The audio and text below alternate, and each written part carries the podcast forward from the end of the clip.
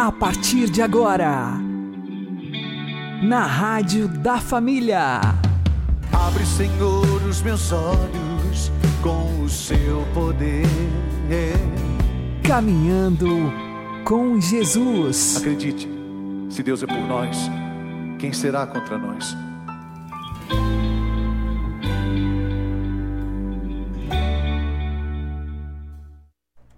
Olá, meu querido irmão, minha querida irmã, ouvintes da Rádio Regional Esperança. Eu sou João Cláudio e este é o programa Caminhando com Jesus. Oremos. Inspirai, ó Senhor, as nossas ações e ajudai-nos a realizá-las, para que em vós comece e para vós termine tudo aquilo que fizermos. Por Cristo Senhor nosso. Amém. Santíssima Virgem Maria, Mãe de Deus, rogai por nós. Castíssimo São José, patrono da Igreja, rogai por nós. Todo ser humano busca incansavelmente a felicidade nesta vida. E sabe por que nós buscamos tanto a felicidade? Porque fomos criados por Deus para sermos felizes. Mas o que é felicidade?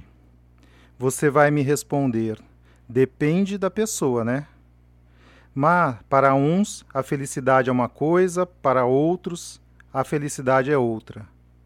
Não! A felicidade para a qual fomos criados consiste em nos unirmos a Deus e gozarmos da Sua própria felicidade eterna, aquela felicidade do Pai, do Filho e do Espírito Santo. E esta é uma verdade objetiva e universal, ou seja, vale para toda a humanidade. Quando buscamos a felicidade fora de Deus, nós até podemos encontrar pequenos prazeres aqui e ali. Porém, não alcançaremos a felicidade para a qual fomos criados, que é possuir para sempre e sem medo de perder o maior bem que há e pode haver, Deus mesmo. Já reparou que nós nunca estamos satisfeitos? Parece que sempre está faltando algo.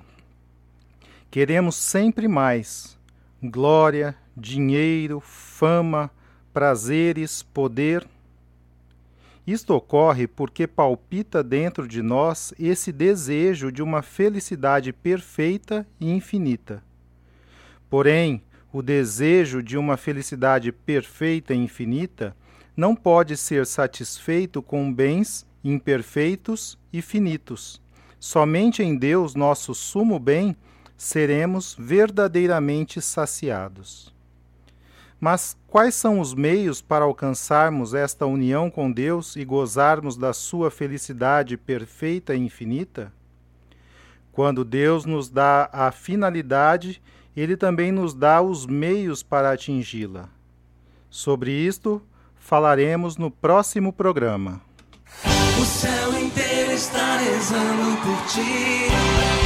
Se for preciso, nós estamos aqui.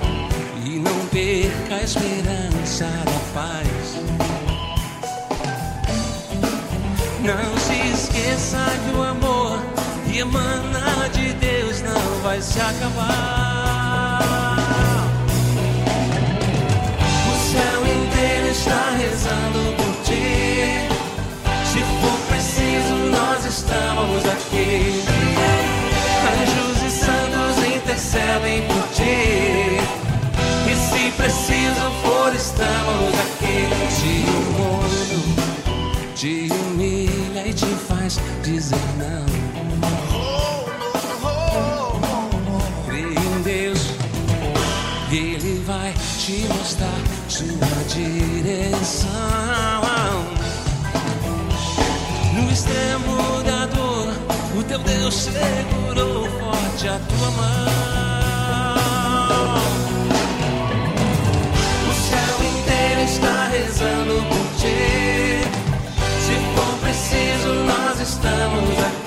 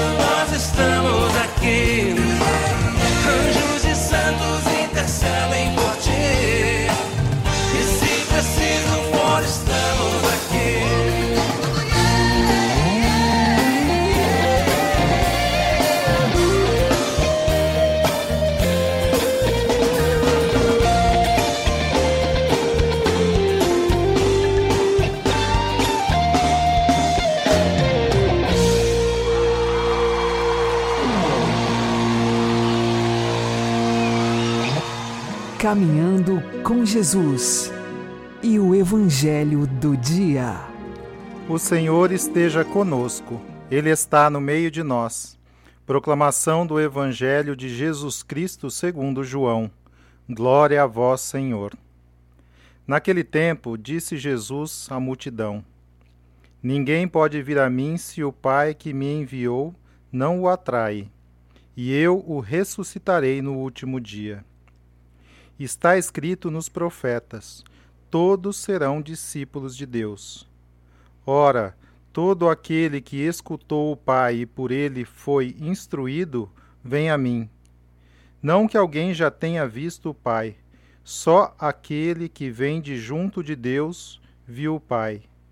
Em verdade, em verdade vos digo: quem crê possui a vida eterna. Eu sou o pão da vida. Os vossos pais comeram o maná no deserto e, no entanto, morreram. Eis aqui o pão que desce do céu. Quem dele comer nunca morrerá.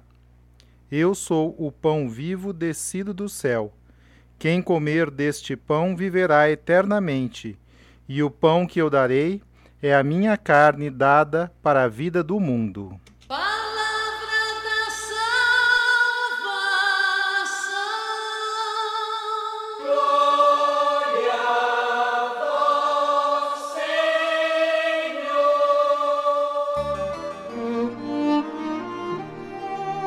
Agora, a homilia diária com o Padre Paulo Ricardo.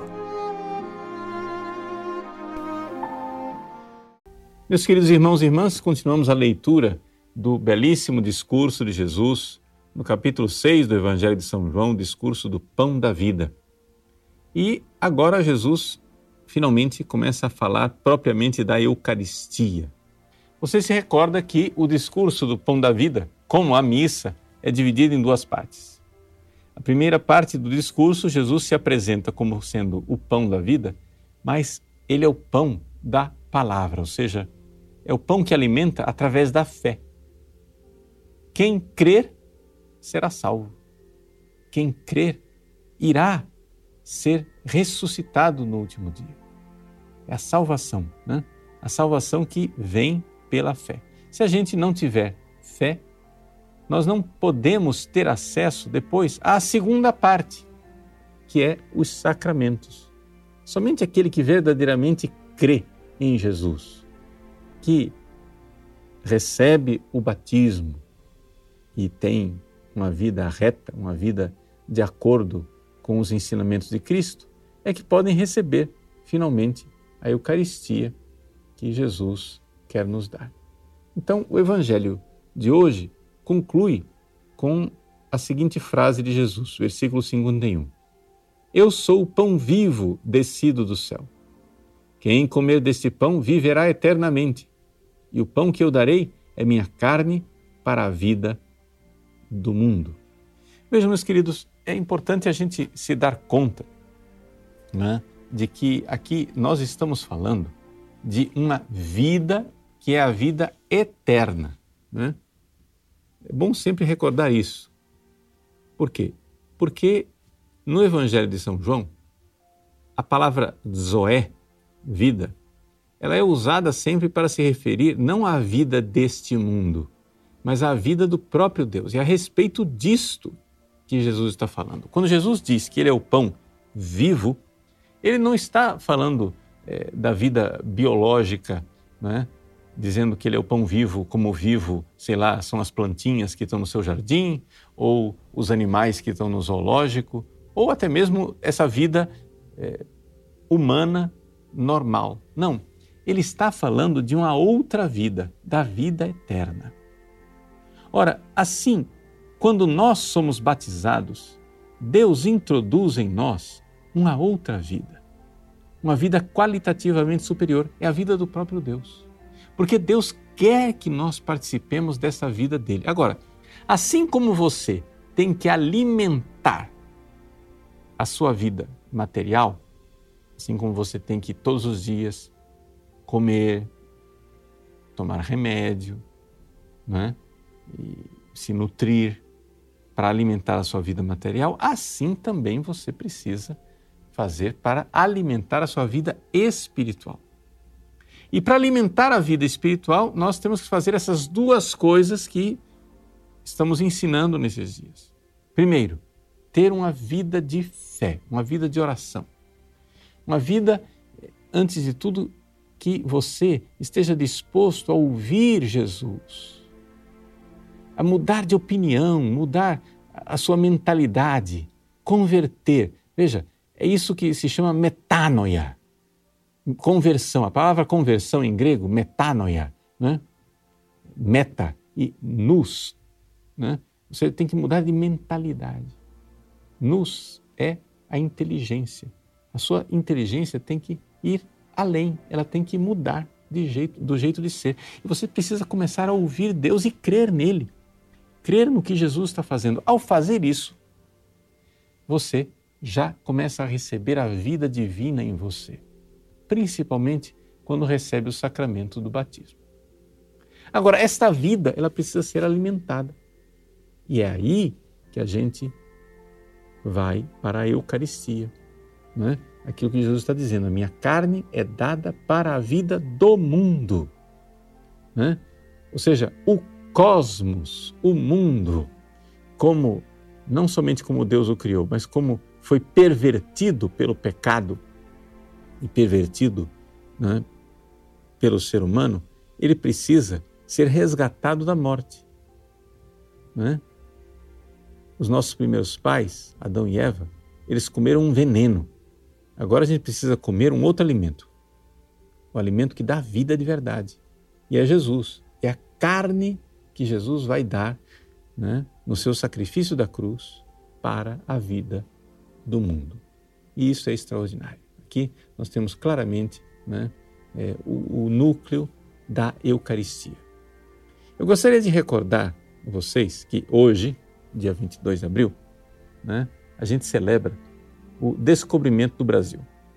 Há 521 anos atrás, os navegadores portugueses avistaram ao longe uma montanha, o Monte Pascal, né, lá na Bahia.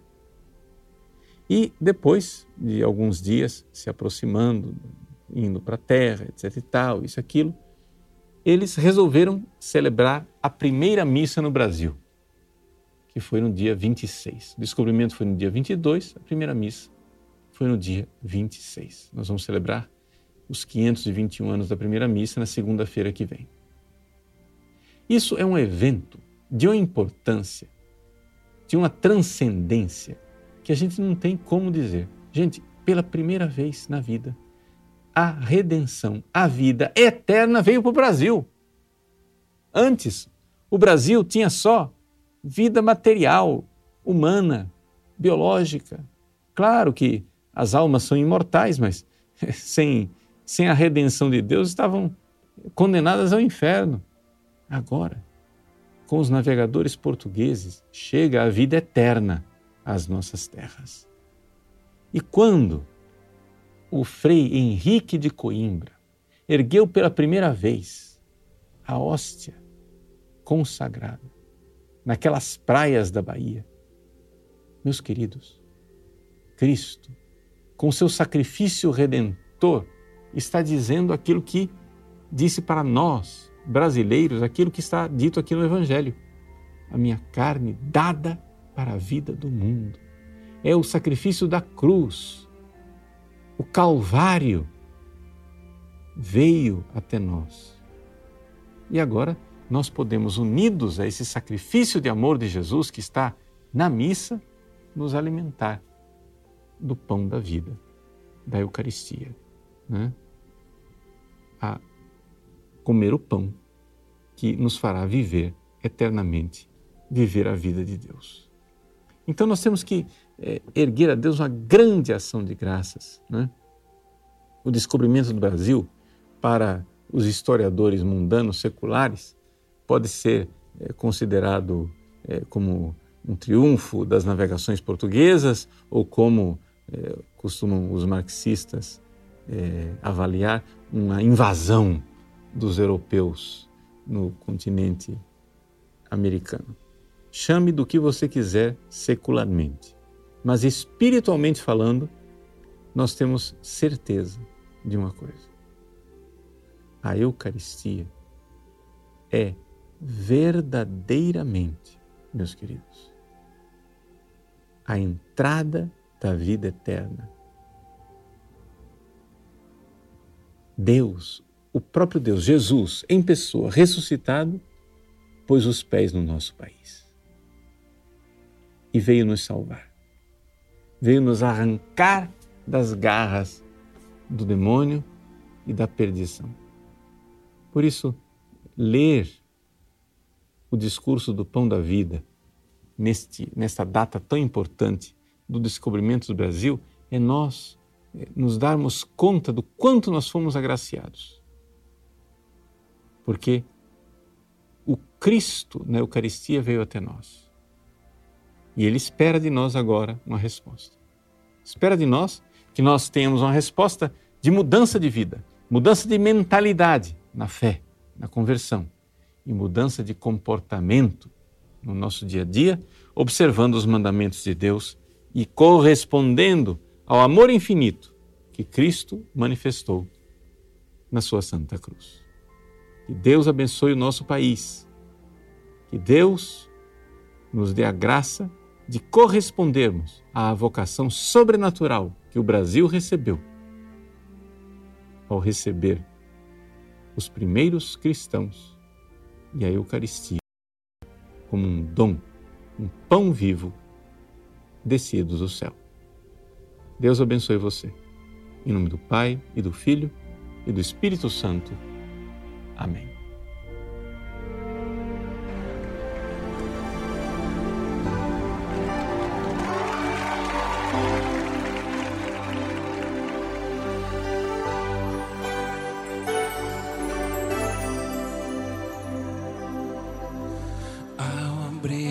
meus olhos no altar. Vi o cálice sagrado com o sangue de Jesus. E de dentro desse mesmo cálice subia majestosa Eucaristia. Em tua presença eu me sinto um mendigo sentado à mesa de um rei e sem ter como pagar tamanha refeição, só posso dar-te eterna gratidão. O cálice e a hóstia eram meu desejo também era com ele ser um. Ser um só coração, meu Senhor. O mesmo sangue das veias, Senhor. Estando unido a ti, esquecer-me de mim. Conceder que eu fique eternamente assim.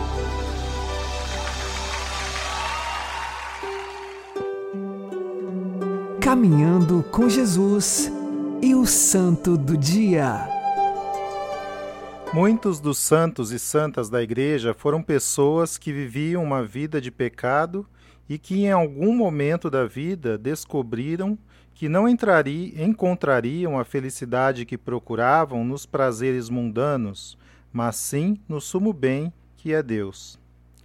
E muitos destes santos e santas foram conduzidos a nosso Senhor Jesus Cristo pelas mãos da Santíssima Virgem Maria. Este é o exemplo da santa de hoje, Santa Maria do Egito. Nasceu no Egito no século V. Com apenas 12 anos, tomou a decisão de sair de casa em busca dos prazeres da vida. Providencialmente, conheceu um grupo de cristãos peregrinos que ia para o Santo Sepulcro e os acompanhou, apenas movida pelo interesse do passeio. Por três vezes quis entrar na igreja, mas não conseguiu, e uma voz interior lhe fez perceber o quanto ela era escrava do pecado. Ela recorreu à Virgem Maria, representada numa imagem que ali estava, e em oração comprometeu-se a um caminho de conversão. Ingressou na igreja e saiu de seu sepulcro do pecado. Com a graça do Senhor, ela pôde se arrepender e se propor um caminho de purificação. Conduzida pelo Espírito Santo ao deserto de Judá, nas tentações recorria sempre à Virgem Maria. Após cerca de 47 anos em retiro de solidão, contou a sua vida a São Zósimo da Palestina, que se tinha encontrado com ela no deserto, levando-lhe a Santíssima Eucaristia.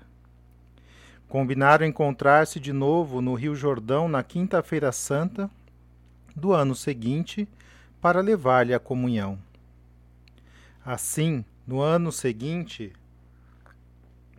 São Zósimo deslocou-se ao mesmo lugar onde se reunira pela primeira vez com ela e aí a encontrou morta.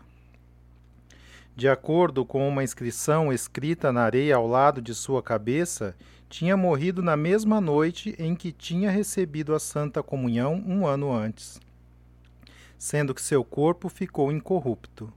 Santa Maria do Egito, rogai por nós. Que, a exemplo desta santa, nós abandonemos a vida de pecado para viver uma vida plena, voltada para Deus e nos deixemos conduzir a Jesus pelo Espírito Santo. Amém.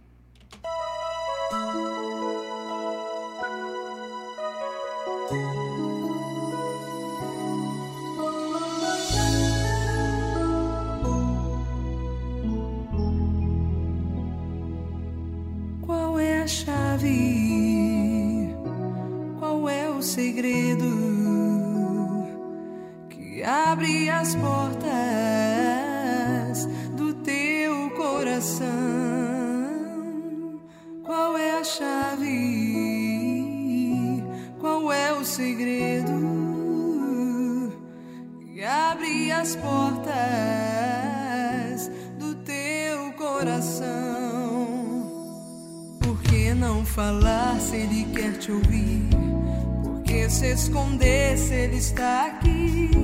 Por que não aceitar se ele quer te dar?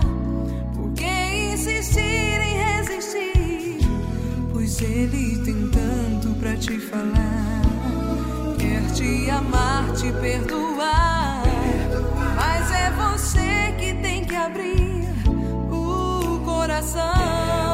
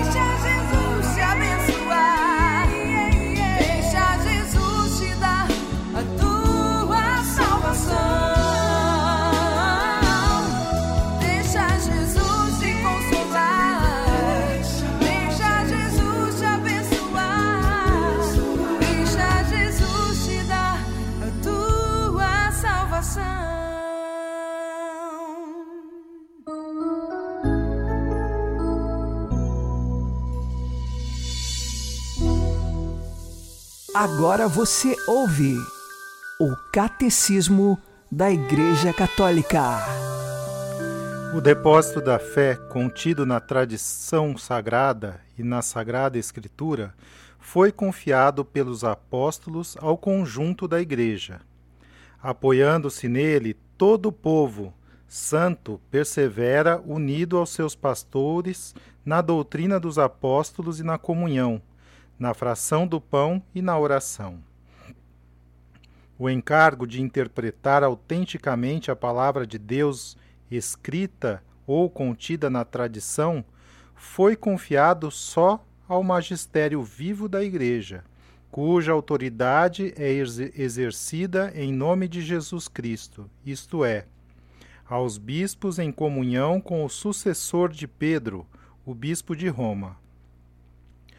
Todavia, este magistério não está acima da palavra de Deus, mas sim ao seu serviço, ensinando apenas o que foi transmitido, enquanto por mandato divino e com a assistência do Espírito Santo.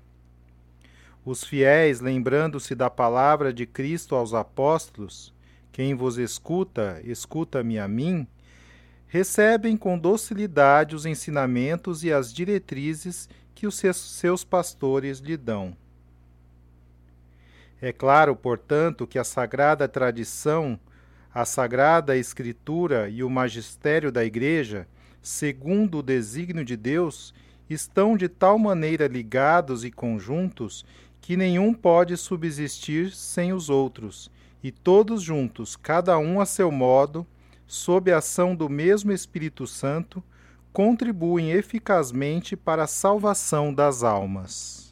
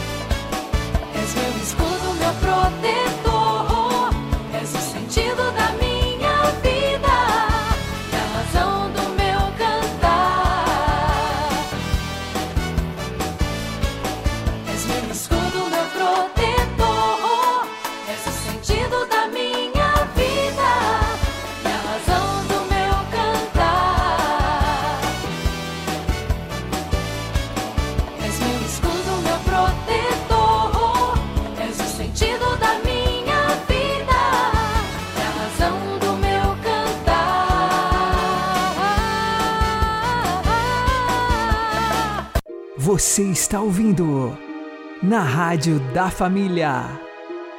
Caminhando com Jesus.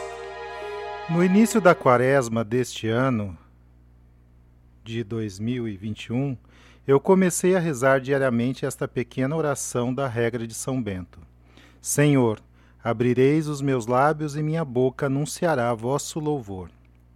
E eis que após a Páscoa de nosso Senhor, o Espírito Santo através de algumas pessoas, me convidou para fazer este programa na Rádio Regional Esperança. Quando nossa vontade se alinha com a vontade de Deus e nós rezamos pedindo o que Deus quer de nós, é uma oração infalível. No tempo de Deus ela acontece. E o que Deus quer de nós é que o amemos e nos coloquemos ao seu serviço para nos unirmos a Ele em nosso Senhor Jesus Cristo com a graça do Espírito Santo e gozarmos da Sua felicidade plena, eterna e infinita. E agora que Ele me deu esta missão, eu peço todos os dias para ser apenas um instrumento de Deus, que eu não fale aqui das minhas próprias ideias, mas sim que seja um portador e mensageiro da verdade que o Espírito Santo quer transmitir. E que o Espírito Santo vá na minha frente abrindo os corações dos nossos ouvintes para que acolham a verdade anunciada e se convertam. Amém. Uma boa noite a todos, que Deus abençoe vocês e continuemos caminhando com Jesus.